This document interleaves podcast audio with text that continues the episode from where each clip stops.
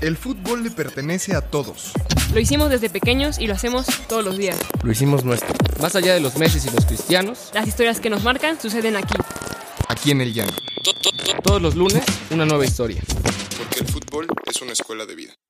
Apuntes de Aragona presenta Historias del Llano. Órale. Ok, pues voy a hacer una prueba, a ver si nos sale bien. Eh, tú, tú vas al foro, a Foro TV vas los martes, ¿no? Los martes, sí. Los Es que martes. luego me lo escucho ahí en Sí. el podcast y te, te- te escucho. Pero bueno, va.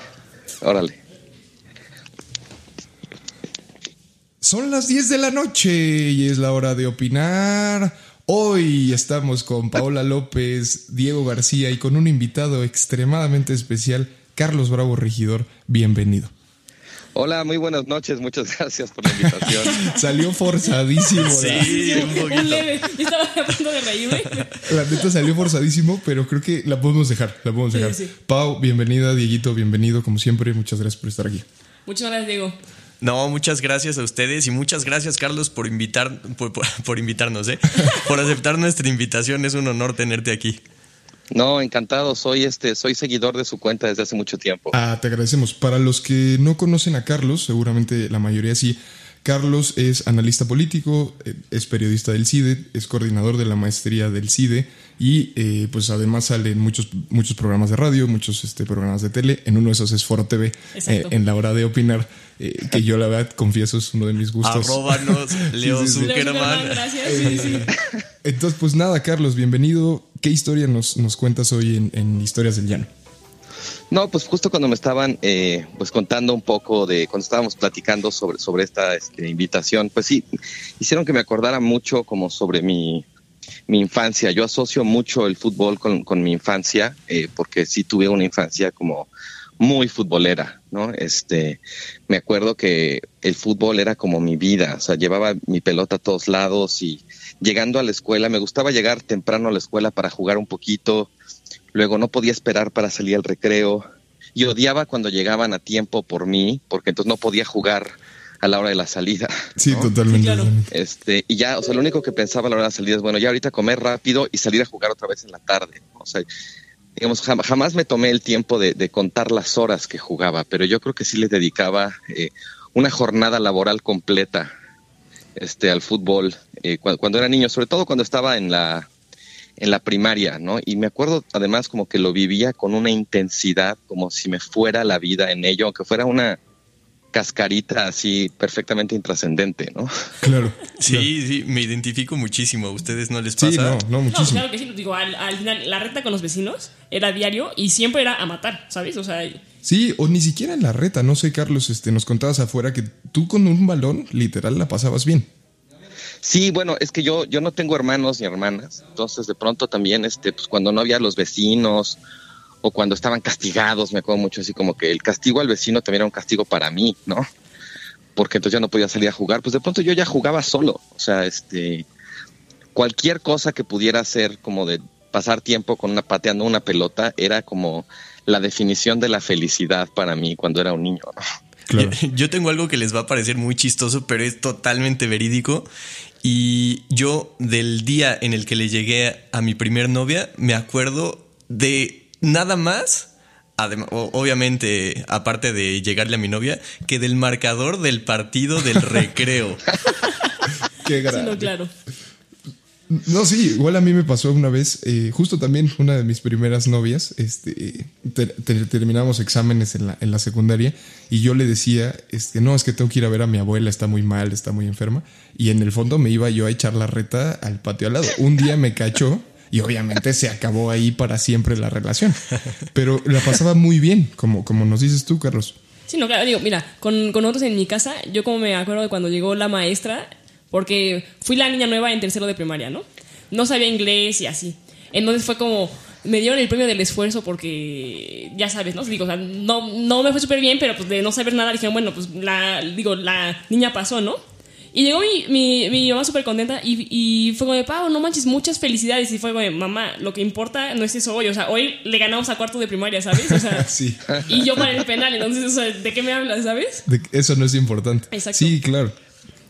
Sí, absolutamente. Eh, Yo, te- yo también tengo o sea, un, un recuerdo que tengo muy grabado, no sé por qué, es de la final de la Eurocopa, eh, pues en los años 80, no me acuerdo bien qué año, pero fue una final Rusia contra Holanda, en la que ganó Holanda 2-0 con un gol de Van Basten y otro gol de Gullit. Creo que fue una, una Eurocopa que ocurrió como durante vacaciones, entonces me la eché completita, así vi todos los partidos, ¿no? Y este, y me acuerdo que en esa, en esa época Van Basten era así como mi ídolo. Y yo siempre tenía la fantasía de que en la escuela me dijeran Van Basten. No, buenísimo. Además, afuera, afuera del aire nos contabas este, una de un restaurante que a mí me pareció una, un, un gran reto para un niño. Esa estaría buenísima que nos la contaras. Pues sí, mira, lo que pasa es que este, bueno, toda, toda mi familia materna este, son como muy, muy fans del, del Barcelona. Eh, mis abuelos maternos, de hecho, vinieron de, Barcelona México en la década de los 50. Y bueno, pues todos le. Mi, relación con el Barcelona sí es esa como de que tú no, tú no escoges a qué equipo le vas, ¿no? Como que el equipo te escogió a ti. Entonces yo así como que jamás recuerdo haber decidido ir- haber leído al Barcelona, sino que pues nada más aprendí a irle, ¿no? Y entonces eh, en alguna ocasión fuimos así con mis, con mis abuelos a, este, a comer a un restaurante italiano y estaba un partido, creo que era de la Juventus contra el Barcelona, ¿no? Entonces estábamos ahí viéndolo y tal, yo traía mi, mi playera del Barcelona, ¿no? Y en eso llega un mesero con las manos llenas así de dulces, chocolates, ¿no? Y se me queda viendo y me dice, te doy todo esto si, si digamos, si hinchas por la Juventus en este partido en lugar del Barcelona. Hijo. Entonces yo me acuerdo así como, wow, qué, qué, qué reto, ¿no? Y en eso pues, volteo a ver así a mis abuelos, mi hermano, así como, y todos súper serios y nadie dijo nada, todos viéndome, ¿no? Y me acuerdo así de como de los segundos de tensión, casi así como la gotita de sudor cayendo así por mi frente, ¿no? Y pues de pronto te dije, no, perdón, pero pues yo, yo le voy al Barcelona. Y el señor, el, el, el mesero este italiano, muy como este, como sabio, ¿no? Me da los dulces, me los pone así como enfrente en la mesa y me dice, muy bien, te felicito, así me gusta la gente de convicciones. No, está padrísimo. Y mis abuelitos, bueno, no sabes si el orgullo que les dio, ¿no? Este, fue así como un, Sí, una claro. prueba de fuego, o sea, como chocolates para mí cuando era niño también era como lo máximo, entonces era como una gran prueba de los chocolates o el Barcelona, pero bueno, al final pude tener las dos cosas. Exactamente. No, e- estoy totalmente de acuerdo y, y yo creo también que no escoges irle a un equipo de fútbol, sino que irle a un equipo de fútbol al que le van tus abuelos, tus papás, eh, que, que viene de un legado, tiene que ver, representa una parte de tu identidad, ¿no? Algo inherente a ti. Sí, completamente, completamente. Este, los, los- las biografías de Twitter deberían incluir siempre a qué equipo le vas. Eso dice más de ti que cualquier otra cosa que puedas decir, ¿no? No, sin duda. Yo Bueno, te- en general, ¿no? O sea, digo, incluso hay, hay una frase que digo que va más allá del equipo, sino que si quieres realmente conocer a una persona, velo jugar fútbol. Sí. Entonces, este, bueno, Ah, también Ceci Lagos nos contó en el programa pasado de este una cita de algún autor argentino, la verdad no me acuerdo cuál, pero que decía, vive como juegas y juega como vives. Sí, total. Justo yo te quería preguntar, Carlos, ¿ahora sigues jugando este o ya te has alejado de las canchas?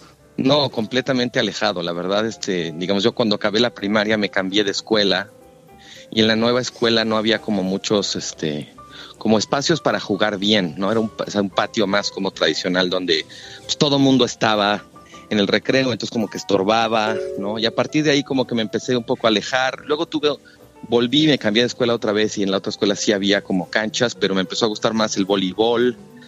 O sea, por eso tengo también como esa cosa un poco de recuerdo idílico de infancia de fútbol, porque conforme fui creciendo, pues empecé a jugar también otros deportes, voleibol, estuve en una época en la que jugué waterpolo, luego este, jugué también squash, ¿no?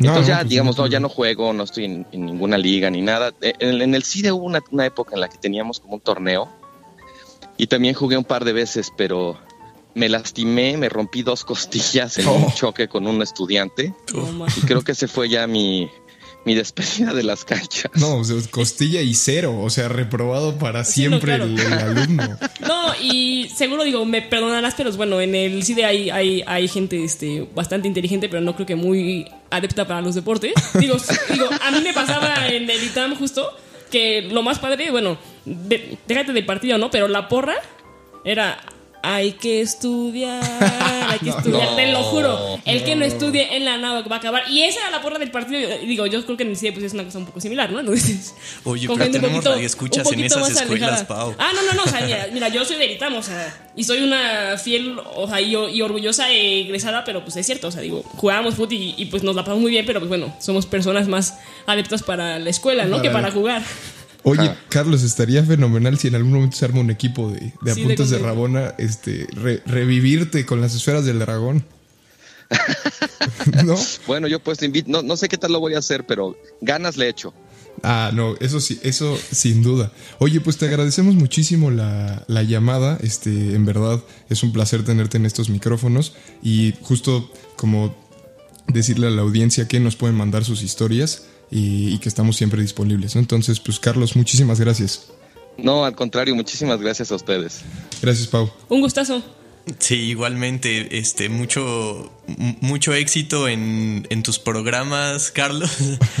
Nos vemos el martes a la hora de opinar. En la hora de Sí. me salió a las 10 terrible. de la noche. Síganlo en su cuenta de Twitter. Soy fan. Gracias, nos vamos. Bye. Gracias a ustedes. Bye. ¿Quieres más historias? Síguenos en todas nuestras redes sociales como Apuntes de Rabona para ver el mundo desde el fútbol.